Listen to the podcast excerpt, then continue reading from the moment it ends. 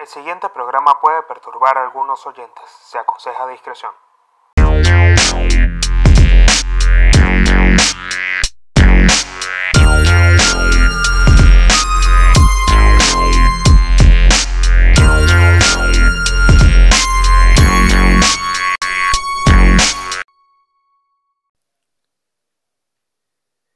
Bienvenidos a otro episodio más de Códigos de Honor con el Pablino. Les doy muchas gracias por estar acá, por, por, tomarse su tiempo para escuchar otro episodio del podcast. Les agradezco mucho eso. Y también les voy a pedir que si ustedes están escuchando este episodio a través de Spotify, Apple, Google Podcast, Anchor, Overcast, cualquier otra plataforma que en donde se encuentre códigos de honor, sigan códigos de honor. Denle follow al podcast para que de esta manera cada vez que yo saque un episodio ustedes se les actualice esa, ese timeline de, de, podcast y ustedes puedan escuchar un episodio más del podcast. Es así. Piensa que si ustedes están limpiando, están lavando los platos, están haciendo algún tipo de tarea operativa, y quieren aprender algo nuevo, motivarse, inspirarse, tomar acción, pues a ustedes les va a servir códigos de honor para eso, para inspirarse, para tomar acción, para que de esta manera ustedes sean su propio punto mental de origen. Es importante que eso lo tomen en cuenta y que ustedes tienen que ser los creadores de, una de su propia realidad. Y cuando nosotros hablamos de esto, cuando nosotros hablamos de, crear, o sea, ser los dueños de nuestra vida, ser los dueños de, nuestra propia realidad, o sea, crear nuestras propias rutinas, crear nuestros propios sistemas, nosotros también estamos muy sujetos a las condiciones sociales externas del mundo que nos rodea. Estamos muy sujetos a eso. Puede ser que de alguna forma nosotros estemos condicionados a que la realidad social existente nos impulse a nosotros a tener que adaptarnos a su estilo de vida y consumo. Esto, esto es muy filosófico lo que estoy diciendo. Esto es una reflexión filosófica que yo tengo con respecto a, lo que es la vida, con respecto a lo que es la toma de decisiones, con respecto a lo que es, o sea, yo trato de en, este, de en este caso, de deconstruir de alguna forma qué significa poder nosotros ser dueños de, nuestra vida, de alguna forma. Claro, cuando uno le pone la palabra dueño a toda esta, a esta reflexión, pues uno de alguna forma está tocando el poder. Con respecto a lo que, a lo que yo explico de esto, el poder está en todos lados. El poder es algo que, que, o sea, que de alguna forma nosotros no podemos evitar o nosotros no podemos,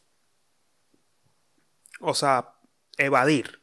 Nosotros estamos, o sea, eh, según como lo, como lo dice o como lo explica Darío Stanriver, que es un filósofo que yo sigo acá en Argentina, que me encanta toda la forma de, filosofar que tiene. Eh, si no lo han escuchado, búsquenlo. Darío Stanriver explica mucho de que claro, todo esto lo que estoy, lo que voy a comentar es, es como lo explica, de que todo es un relato, no, o sea, hay que tener cuidado con aquellos, yo siempre les he dicho, hay que tener cuidado con aquellos que dicen ser dueños de alguna verdad. Eso hay que tener mucho cuidado, porque podemos eh, ser podemos ser víctimas de manipulaciones, podemos ser víctimas de, de juegos sucios que nosotros de alguna forma no estamos entendiendo porque pensamos que o nos dejamos persuadir de que la realidad como la pinta esa persona es una realidad eh, única. Y eso hay que tenerlo en cuenta, eso lo explica Darío Stanriver, pero también explica de que el poder está inmerso en todas las relaciones donde se presenta oposición. Y también explica de que el poder triunfa en los lugares donde nosotros pensamos que no está, que no se encuentra. El poder triunfa ahí, porque de alguna forma el poder efectivo es el poder que está como por debajo de la mesa, es el poder que de alguna forma está implícito en muchas relaciones de que nosotros pensamos que no existe, que no hay, ahí no hay relación de poder o no, no de alguna forma no hay un juego de poder. Y esto, o sea, el ejemplo clásico que él pone es el ejemplo de las relaciones de pareja. Uno pudiese pensar que en una relación de pareja no hay un juego de poder, pero es totalmente lo contrario, o eso es lo que a nosotros no han, nos han hecho creer de que en este tipo de situaciones de la vida cotidiana no hay juegos de poder. Y los juegos de poder se presentan donde siempre hay una oposición, donde siempre hay resistencia.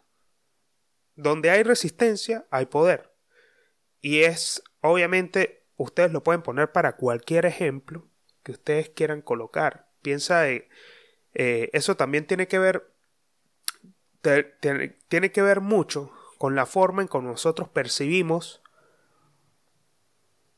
las relaciones de cualquier tipo, de pareja, de amistad, o sea, de cualquier tipo ustedes tienen que hacer el ejercicio de que el poder está implícito cuando nosotros vemos algún tipo de resistencia.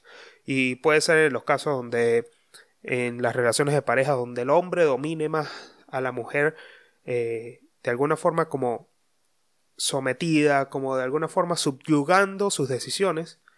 Y también hay resistencia donde nosotros, de alguna forma yo creo que esto nos ha pasado a todo, cuando nosotros ponemos una situación donde la otra persona no está de acuerdo. Ahí, ahí de alguna forma hay una resistencia porque intentamos hacer ver que nuestra opinión es la válida. Y ahí es cuando se genera ese juego de poder donde alguna una de las dos personas va a terminar, en alguno de los casos, cediendo su control. Y esa, esa forma de ceder el control, o sea, ahí es cuando el poder triunfa o la persona que ejerce el poder toma control del otro. Y esto es importantísimo tenerlo en cuenta, primero escuchando el podcast. Porque ¿qué pasa con el podcast? El podcast a mí me parece que muchas personas lo pueden llegar a tomar como un podcast de motivación, lo pueden llegar a tomar como un podcast aspiracional y está bien que lo vean de esa forma, pero también yo siempre, eh, por eso es que al principio de los episodios, al principio del podcast, yo siempre lanzo un, una especie de advertencia. O sea, yo siempre digo, o sea, ustedes cuando ya comenzaron a escuchar el podcast se dieron cuenta de esto y al principio ustedes se habrán preguntado, ¿por qué esto? ¿Por qué existe esta advertencia en el podcast? Sencillamente porque yo acá hablo de que, o sea, hablo de leyes del poder, hablo de códigos que algunas veces se pueden tomar como manipulación. Y este, este tipo de actos de este eh, tipo de actos o tipo de códigos, si ustedes los ejecutan de alguna forma, porque el tema, el tema es así, cuando yo les explico este tipo de leyes del poder, por eso yo siempre les doy las referencias donde pueden leer esto, para que de esta manera ustedes lo tomen, no lo pueden tomar a ejecutar de, de buenas a primeras sin antes leer de qué se trata. Por lo menos yo siempre hablo de que mi referencia principal de los temas del podcast o de las leyes que existen, de los temas del podcast de los cuales yo hablo, si no las saco de mis vivencias diarias, también las extraigo de las 48 leyes del poder y también las extraigo de muchos de muchas otras cosas de las cuales, ah, las cuales yo como que investigo, como canciones de rap, canciones de, de, artistas que me gustan, situaciones donde veo eh, este tipo de, de, poder, que bien sea pueden ser políticos, bien sea pueden ser de cualquier tipo de poder que exista, y yo las extraigo y las explico en el podcast porque sé que están ahí, sé que son, están implícitas. Y si nosotros hacemos un esfuerzo por tratar de descifrar qué es lo que hay detrás, porque si algo tiene el poder, ustedes tienen que entender que el poder siempre tiene dobles intenciones. Es decir, nosotros la, la, la, la, acción que estamos tomando o ejecutando en el momento siempre va a tener una intención de fondo. Y la primera intención es lo que se muestra, pero la segunda intención es lo que está detrás de eso y cuál es el fin que persigue. Entonces todo eso ustedes tienen que investigarlo y tienen que leerlo si les interesa el tema del poder. Y ahí ustedes toman la decisión si tomar ejecutar esa acción o no, pero pueden ser vistas de alguna forma como manipulación. Y realmente yo les explico primero para que ustedes entiendan que pueden ser víctimas de esto, pero también pueden ser los victimarios. eso también es algo que es depende de quien lo escuche, es depende de las intenciones de la persona que escuche el podcast y aplique las leyes. Si la persona que escucha el podcast toma una ley como, como digamos, que se diga a sí mismo, esto es lo que yo voy a aplicar porque es lo que me sirve a mí, y que el desenlace de eso sea negativo para un tercero, significa que la persona, escuchando el podcast o no, piensa de esa manera. El podcast es solamente un incentivo para esa persona justificar las acciones que va a tomar de ahí en adelante. Pero también nosotros podemos verlo como una forma de evitar caer ahí y también como una forma de darle la vuelta a cada una de las leyes para poder aplicarla de la mejor manera. Y todo esto, una persona que no lo entienda, que no lo investigue, que solamente lo vea por, desde la superficie, lo puede llegar a tomar como una especie de manipulación. Entonces, ahí es cuando yo digo, hay que tener cuidado siempre, o hay que al menos tener la advertencia de que lo que aquí se habla, en el podcast se habla y se explica, y lo que yo explico son muchas leyes de, del poder que se aplican en la vida cotidiana y se ven en todos los aspectos y en todos los estratos sociales, en todos los ámbitos, porque nosotros no podemos escapar de él. Nosotros siempre vamos a estar implícitos en este juego. Y lamentablemente, muchas personas son, son las que terminan cediendo siempre el control. Somos muchos, por eso es que el poder triunfa, porque el poder, de alguna forma, nos controla y nosotros somos empujados hacia ese camino, queramos, lo queramos o no. Y esto, lo más, lo, el ejemplo más más clásico, el ejemplo más tradicional de esto es el control del Estado, el control del sistema. Por lo menos les puedo poner un ejemplo como pagar impuestos. Pagar impuestos es, algo que el poder establece o que el poder político establece para recaudar impuestos del pueblo, recaudar impuestos de, de sus contribuyentes para que de alguna forma se puedan establecer, se pueden establecer distintos sistemas a nivel estatal de control y ejecución y protección. O sea, esto lo, lo, administra el Estado de alguna forma y nosotros somos empujados, queramos o no. Y si nosotros no somos empujados y de alguna forma tomamos resistencia de este poder, sencillamente nosotros transgredimos lo que el poder establece como control y eso el poder lo castiga a través de las cárceles, a través de las leyes, a través del Estado, a través del Poder Judicial. Por eso se habla de esta forma. Y esto puede ser una clase de derecho administrativo, puede ser una clase de, poder como tal, o puede ser una premisa del poder, porque tenemos que tener en cuenta que más, más allá de esto, y esta es mi, percepción personal acerca de, de todos los temas que yo hablo en el podcast, es que si bien nosotros no podemos ser estar exentos a esta, a esta, a esta, a estos tentáculos del poder que nos, nos condicionan la forma de ver las cosas, nos condicionan la forma de ver la vida y desenvolvernos frente a la sociedad, porque eso, digamos que los tentáculos del poder van llegando hasta los estratos más bajos, y nosotros vemos todas estas situaciones de alguna forma como controladoras, nosotros tenemos que tomar partida de que si algo nosotros no o sea, si en alguna forma el poder no, no, ha llegado a intervenir a, nivel de, de dominio total a través de nuestro pensamiento. Y esto muchas personas lo pueden refutar diciéndome de que nosotros sí, el poder controla también la forma en cómo nosotros consumimos, en, cómo nosotros pensamos a través de las bibliotecas, a través de la información, a través de la internet, de las redes sociales, a través de los medios de comunicación, que también pueden condicionar nuestra forma de ver la vida y las cosas. Pero si algo yo tomo en cuenta siempre a través de los códigos, por eso es que mi vida se maneja mm, eh, mediante códigos, porque los códigos a mí me dan un parámetro de acción donde yo ejecuto una forma de actuar y ver la vida de, de, una forma en donde como no la ven las demás personas. Y por eso yo trato de, de, o sea, siempre he sido muy atraído, siempre me ha atraído mucho este tipo de sistemas que están de alguna forma son paralelos al poder o, están en contra del poder o se resisten al poder. Eso a mí, como, y lo que yo siempre nombro, el tema de la mafia a mí me llama mucho la atención porque la mafia se maneja mediante unos códigos que rigen la forma en cómo se desenvuelven ellos y cómo ven la vida ese tipo de personas. Y sin embargo, es una forma tradicional de que, que se refiere mucho a una cultura y a un pueblo y se refiere, se refiere, se refiere mucho a una situación geográfica.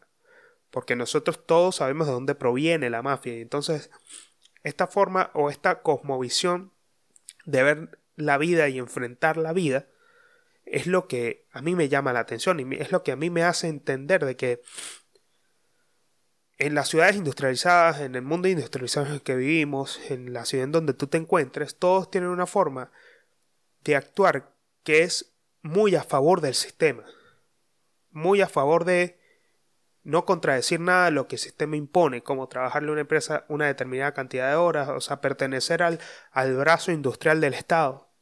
Y eso puede, o sea, puede ser que para muchos esté bien, que para otros esté mal. O puede ser que personas como yo tomen un camino distinto para no ser absorbidos por ese tipo de poder.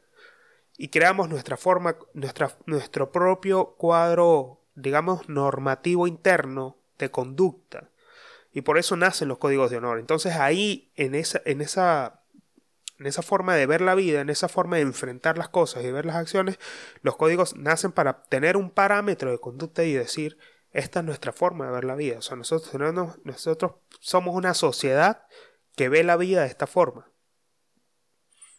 Y de ahí, desde, desde ese punto de vista, desde, ese, desde esa, esos parámetros, esos, esos códigos, ese marco, nacen muchas sociedades secretas, como los Skull and Bones, como los masones, como muchos otros, mm, como muchas otras sociedades que de alguna forma son sociedades secretas que están, que principalmente, o sea, dominan la escena global, porque esto, esto no, no es parte de una teoría conspirativa. Claro, si yo me meto a, a decir cosas que de alguna forma no tengo, esto ya está, o sea, todo lo que, por lo menos los Skull and Bones, eh, si investigan un poco de Skull and Bones, ustedes se van a dar cuenta que Bush perteneció ahí, Obama perteneció de alguna forma a los Skull and Bones, muchos presidentes de los Estados Unidos desde la década de los 80 en adelante pertenecieron a, este, a esta sociedad secreta que tiene muchos mitos y muchos rituales.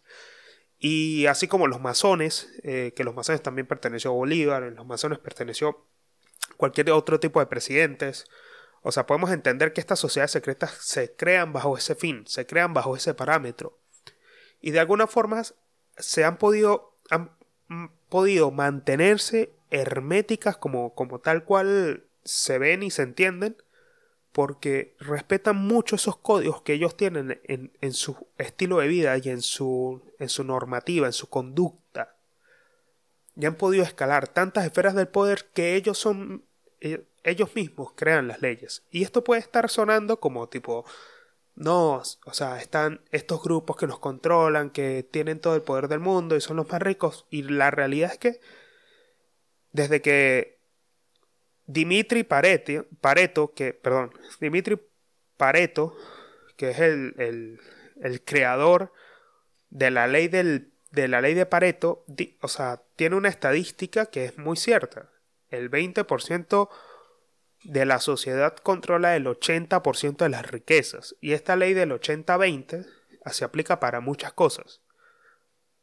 Eh, por lo menos el 20% de eh, el 80% de nuestras ganancias proviene del 20% de nuestros clientes. Eso se aplica mucho para las empresas. Entonces, a través de esta ley de Pareto, uno puede hacer una distinción en que también nosotros y la sociedad depende de cómo nosotros nos desenvolvamos y actuamos, podemos tener diferencias de conducta muy distintas y nosotros eso es lo que se trata de explicar a través del podcast. Es toda una explicación a través de un estilo de vida que nace de códigos que hay que respetar y que hay que cumplir, como por ejemplo ser fiel a la familia, cuidar los negocios, o sea, aprender a hacer negocios con las demás personas, tener dinero es, es una de las cosas que, que, se manejan a través de estos códigos, o que yo manejo a través de los códigos que comparto. Tener dinero, tener amigos leales, tener pocos amigos, pero los, esos amigos que, que valgan oro, que sean como familia, que sean como hermanos, que tengan los mismos códigos de conducta y que aprendan a tener un estilo de vida parecido al de uno. Que hay muchas personas que coinciden con este estilo de vida por eso es que estos códigos de la calle, que, digamos que son como de la calle, más urbanos, que no están escritos, que, que los puede aplicar cualquier tipo de persona, están implícitos ahí. Muchas marcas de ropa como Nike ha entendido esto y ha trabajado con todo esto, con este estilo de vida más urbano, este, este estilo de vida donde las personas les gusta romper las reglas, les gusta romper esquemas y ser distintas al resto. Y así es como, como nace este concepto de códigos de honor, que ya no, en ningún momento yo nunca se los había explicado. Y es muy interesante esto. Y cuando yo hablo de, aprovechando que, que yo estoy grabando hoy, en un día del padre, que para mí, bueno, obviamente ya hace, hace rato, antes de comenzar el episodio, eh, estaba escuchando rancheras, porque a mi papá le encantaba escuchar rancheras. O sea, para la gente que es de Mérida o para la gente que es de Venezuela y para la que no es de Venezuela, porque el gran porcentaje de las personas que me escuchan, o sea, según las estadísticas, el 50% de las personas que escuchan el podcast se encuentran en los Estados Unidos, muy probable sean venezolanos, y el resto también que esté regado por el mundo sea venezolano. Si no hay, ni, si, o sea, es un porcentaje de personas que me escuchan que son venezolanos. También conozco a otras personas de otros países que también escuchan. Pero en Mérida, Venezuela, hay una cultura mucho como música, música ranchera y muchas personas de allá se identifican con la música mexicana, de, digamos, de los charros de oro, Juan Gabriel, Vicente Fernández, todo este tipo de eh, Pepe Aguilar, todo este tipo de artistas que existieron en una década específica, en una época específica, es como muy de los padres de uno, para los que son de Mérida. Y la música esa música es como muy agradable, a mí me recuerda mucho a mi papá. Y yo pensando, en eh, yo pensando siempre en, mi papá, eh, en este caso siendo hoy el Día del Padre, a mí me... Este tema de los códigos, este tema de, de tener una vida así como muy fuera de, de muchos esquemas, eh, creo que mi papá personifica ese tipo de, de vivir sin reglas, de vivir bajo tus propios términos, de vivir haciendo lo que realmente te gusta, de vivir como te da la gana, de vivir impartiendo un mensaje que es claro, conciso, que ayuda, que motiva. Y eso, o sea, todas estas cosas que yo estoy diciendo es porque estoy pensando en mi papá, porque mi papá es lo que me, o sea, eso es lo que me, hace imaginar, es este tipo de mensajes. Y él tenía la, vivía la vida bajo sus propias reglas, bajo sus propios términos. No, no me imagino otra forma de, de explicarlo porque, a ver, mi papá tuvo una vida muy ruda y esto no, o sea, esto lo digo, lo puedo, lo puedo comentar acá en el podcast primero porque sé que las personas que escuchan lo van a entender. Y segundo de que no es un secreto para nadie porque yo tengo un libro, un tío que escribió un libro acerca de la vida de mi papá, o sea, de él y sus hermanos cuando estaba, estaba pequeño. Y yo nunca le, le he comentado esto, pero mi abuela murió cuando mi papá tenía 5 años y mis tíos fueron creados por mi, por mi abuela en una finca que queda en Santa Bárbara del Zulia, Venezuela, de más de 14 hectáreas. La cruzaba un río por el medio y era una finca productora. Y la vida de mi papá en esa finca fue magnífica. Yo me imagino en una finca en Santa Bárbara con ese calor a morir y la humedad y pero en una finca donde tenía todo tipo de frutas, todo tipo de, producción agrícola y animales y vainas y súper gigantesca y es una locura lo que pudo haber vivido con mis tíos en esa finca, pero eso también le dio como mucha templanza a lo largo de los años para poder apreciar la naturaleza y, poder ser amante de los animales y poder ser amante de, de, todo, como que de todo un tipo de... O sea, donde él llegaba y había naturaleza, o sea, le encantaba estar. Y después de que esa finca, esa, esa finca, para que ustedes tengan ese dato, la expropió Chávez, como en el 2009, pero no mi papá, mi papá ya la había vendido. Y la expropió Chávez en el 2009 y cuando mi papá vendió la finca, mucho antes de que Chávez entrara al poder, él compró un terreno de Mérida, que es en donde vive mi mamá. Y eso es un terreno en las montañas de Mérida, donde, bueno, también no hay la misma cantidad de producción como agrícola, pero es una montaña y es pura selva. Y yo ahí viví seis, siete años, viví en esa casa. antes de, emigrar. Y mi papá siempre tuvo la visión clara con respecto a ese lugar, o sea, siempre supo que ahí iba a estar una casa. Y todo esto yo, yo, yo lo viví creciendo y viéndolo, o sea, esas ganas que él tenía por luchar, por crecer, por tener ese sueño realizado. Y también esas ganas de, de poder transmitir que ese era su sueño y que de alguna forma se iba a terminar cumpliendo. Bien sea porque después de su muerte eso se siguiera construyendo porque era un legado. Y realmente fue así. Pero no puedo conocer, no puedo imaginar otra persona que no haya vivido la vida bajo sus reglas, sus propias reglas, sus propios términos, de una manera más efectiva que mi papá.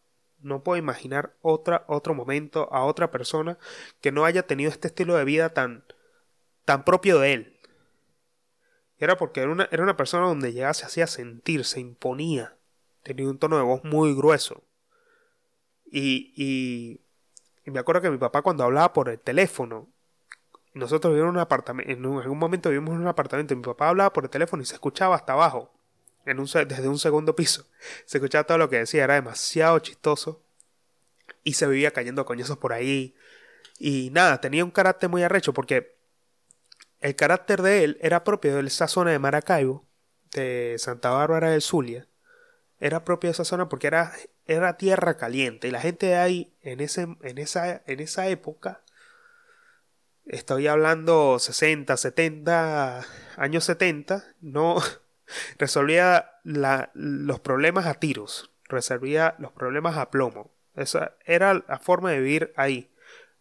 No, no sé por qué vivían de esa forma, con armados, con pistolas, y hay muchos cuentos en esa zona de, de del sur del lago, de Santa Bárbara del Zulia, de tener ese estilo de vida, como vivir echándose plomo y vivir echándose tiros, también porque de, de esa zona son dos familias muy conocidas en su época y muy sonadas en Venezuela, que eran los Semprún y los Melián. Estas dos familias eran familias que de alguna forma se adueñaron, yo lo he comentado en algún momento en el podcast, se adueñaron de toda esa zona ganadera, de gran parte de esa zona ganadera de Santa Bárbara del Zulia, eran dueños de muchas fincas en muchos lugares, y la mamá de los Semprún los crió a todos matones, y los Melián fueron familias que de alguna forma estuvieron metidas en el, en el crimen organizado de la zona del sur del lago. Mi papá era padrino de la hija de Gustavo Semprún. Mi papá era padrino. Y me acuerdo que mi mamá me echó una vez un cuento que ellos fueron a, a una fiesta en la casa de, de la hija de Gustavo Semprún y era una fiesta que a mi le daba mucha risa porque nos contaba que cuando ella llegó había un poco de gente armada así como en las series de narco. Había un poco de gente armada en la entrada de la finca donde el tipo vivía y me acuerdo que estamos, eh, o sea, que mi mamá me contó que estábamos, mi hermano y yo, y a nosotros como que nos alejaron de ellos y nos metieron en un cuarto con el poco de niños que habían y nos dieron los mejores juguetes para que jugáramos y nos regalaron. O sea, eran juguetes nuevos de paquete. Y para tomar había Royal Salud y, o sea, el whisky más caro del mundo, una cosa así toda loca. Y eran, era eh, la hija de Gustavo Semprún que estaba cumpliendo años ese día y mi papá era el padrino de esa, de esa niña. Y nada, o sea, todo ese estilo de vida que tuvo mi papá en Santa Bárbara de Zulia y cómo se vivía en esa zona, era una cosa súper loca. Y eso le dio a mi papá como mucha, como mucha, como mucha astucia, como mucha, como, como o sea, él vivía la vida bajo sus propias leyes, no, no había otra forma, no hay otra forma de explicarlo. O sea, realmente hacía lo que le daba la gana. Va, en el buen término, obviamente, porque él era abogado y él fue un abogado muy reconocido en Mérida. Y esto, a mí, o sea, yo crecí viendo todo este, a este personaje. Yo crecí viéndolo a él, que me acuerdo, me acuerdo que en la casa donde nosotros vivíamos, en la, en la finca, en donde está la casa, en otra finca, en la que está en Mérida, me acuerdo que nosotros cuando estábamos pequeños teníamos una silla como de cuero de, de vaca, que era que nosotros eh, con la que mi hermano y yo jugábamos mucho cuando estábamos pequeños. Y una vez mi papá nos echó el cuento que, que de dónde sacó esta silla. y esta silla la, la sacó un día que salió a comer con mi mamá, que le invitó a cenar, que iban a un restaurante, no sé qué cosa. Y él llegó a, a se paró en un sitio que estaba cerca donde iban a comprar una botella de whisky. Mi papá se bajó en un Malibu que tenía y se metió al sitio a, comprar la botella de whisky. Y cuando, o sea, el, el sitio no era tan bueno, digamos. Y el mesero a mi papá no lo atendió bien y mi papá era muy delicado con la atención, él exigía como que tipo las personas lo respetaban. Porque claro, tenía la actitud, la apariencia era grande. Tenía, yo me parezco mucho a él.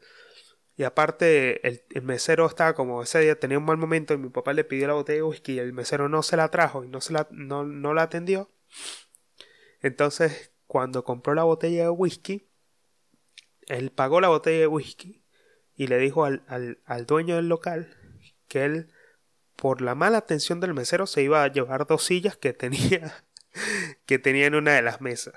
Y el, tipo se quedó así como que, ¿qué carajo? ¿Qué le pasa a este? Y agarró las dos sillas y se las llevó y las metió en el, en, el baúl del maletero de, del carro con el que andaba mi mamá. Mi mamá vio a mi papá salir de las, con las dos sillas en la mano y dijo, ¿qué carajo es esto? ¿Qué le pasa? Él metió las maletas y los bichos comenzaron a perseguirlo, se montó en el carro y se fue. O sea, realmente era como una película. Yo me imagino eso, yo me imagino ese tipo de situaciones y estando en vida también de él, o sea, vi muchas otras situaciones así que yo más adelante les contaré con respecto a estas actitudes que él tenía para tomar decisiones así tan como tan drásticas, pero a la vez tan chistosas. Que me acuerdo que mi mamá cuando lo conoció, eh, y esto recordando muchas cosas del Día del Padre, tomando también un descanso de todos los episodios del podcast para comentarles un poco acerca de él y para que ustedes entiendan la cosmovisión en la que yo crecí y entiendan que los códigos de honor es parte de un estilo de vida que uno tiene que tener. Eh, y una vez, o sea, cuando mi mamá conoció a mi papá, esta historia es muy bonita porque mi mamá salía con jueces y me está recién graduada, estaba terminando el, posgrado en Mérida y en Mérida son, antes más que ahora eran muy importantes los títulos universitarios porque los títulos universitarios de la ciudad de Mérida eran de la Universidad de los Andes y era una de las mejores universidades de Venezuela. Y estudiar en Mérida también era como un privilegio y tenía mucho prestigio y mi mamá para esa época se había graduado había terminado la maestría en ginecología y obstetricia en, en la universidad y ella tenía muchos amigos como importantes y había muchas personas importantes y discotecas famosas en Mérida a las cuales ellas asistían y estaba la prensa y estaba todo el mundo ahí y ella salía con jueces y todo y con los mejores médicos y así y mi papá, como está eh, metido en el mundo también del derecho, conocía muchos abogados penalistas, conocía abogados también de muchos medios y muchos abogados de Santa Bárbara del Zulia, que todos se las pasaban armados. Eh, y cuando conoció a mi mamá, mi papá le había tirado como el ojo desde el principio y mi mamá lo rechazó. Lo rechazó mucho tiempo. Pero el amigo que ellos tenían en común, la amiga que ella tenía en común con mi papá, era una juez que se llamaba Alba. Y Alba es la que le presenta a mi papá a mi mamá. Y mi mamá lo rechazo. Pero después de esa rumba que tuvieron esa noche, no pasó nada y tal. Y un día, mi mamá yendo por un viaducto y mi papá viniendo en sentido contrario del otro viaducto por un viaducto, por un puente, mi papá ve pasar a mi mamá en un auto y mi papá se salta a la isla y la persigue en el auto. Entonces mi mamá nunca se da cuenta que la estaba persiguiendo hasta que llegó a la casa. Y mi papá llegó con el auto. Y entiendan que para esta época no existía ni teléfonos, no existía absolutamente nada de esto. Y mi papá para el auto al lado y se baja. Y la, la, la saluda. Y le dice que ella se podrá salvar de, de una de la picada de una avispa, de un alacrán, de una hormiga, de lo que sea, pero no se va a salvar de él. Y mi mamá le se cagó de la risa. Y ahí es cuando mi papá le invita a salir y le dice, o sea, que le acepte una invitación. Y ella acepta. Y bueno, terminan casados prácticamente hasta la muerte de mi papá. Entonces esa historia y esa, toda esa historia es muy bonita.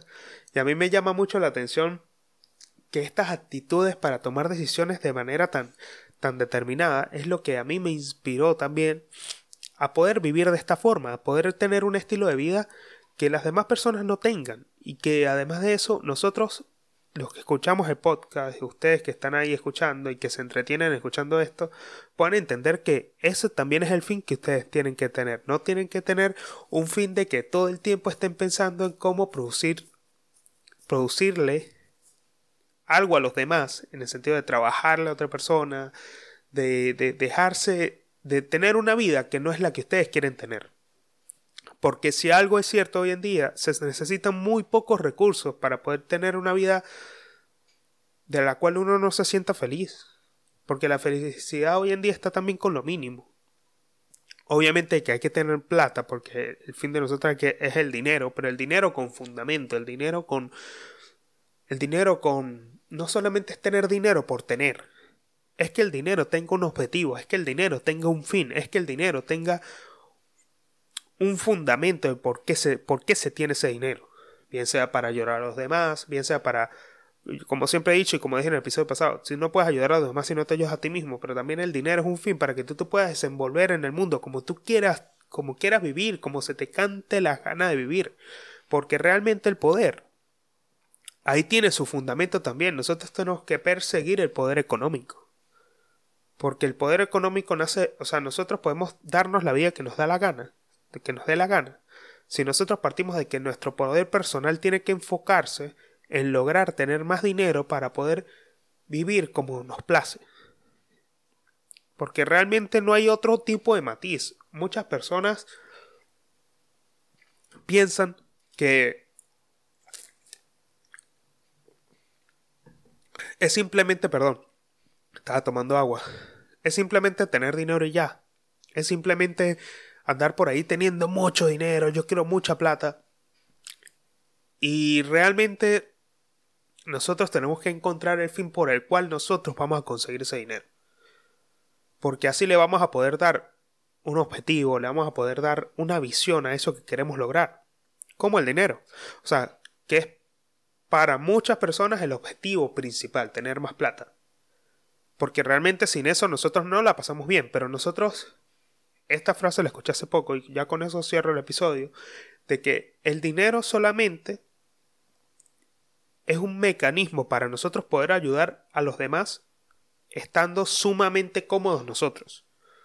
O sea, y no hay nada mejor que lo describa. Nosotros logramos conseguir mucho dinero después de que nosotros entendamos de que la comodidad tiene que ir acompañada de eso que queremos conseguir para poder ayudar a los demás estar sumamente cómodos nosotros y ahí partamos también para ayudar a otros y para que otros crezcan.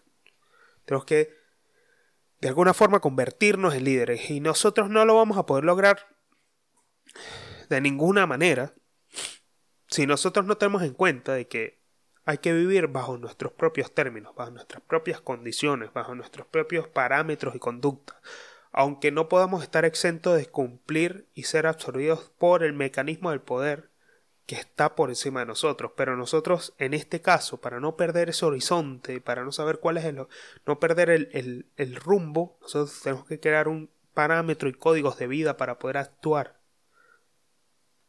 Tengo que crear, ser los diseñadores de nuestro propio estilo de vida. ¿Cuáles son nuestros términos y condiciones y qué estamos dispuestos nosotros a sacrificar? ¿Qué estamos dispuestos nosotros a entregarle a los demás de valor para que ellos tomen como válido este estilo de vida y podamos constituir sociedades nuevas que de alguna forma cambien el paradigma social establecido. Y con eso ya cierro el episodio. Y con eso les pido a ustedes que si están este escuchando, este episodio por Spotify, Apple Podcasts, Google Podcasts, Anchor, cualquier otro tipo de plataformas que esté códigos de honor, les pido sigan el podcast, dejen su reseña para los que están escuchando en Apple Podcast, den la reseña y escriban, dejen una buena puntuación si quieren y escriban en la reseña lo que les pareció el podcast, lo que les parece el podcast o lo que les parece el episodio que están escuchando. No me queda otra cosa para decir. Les agradezco por estar acá. Nos vemos en el próximo episodio. Bye.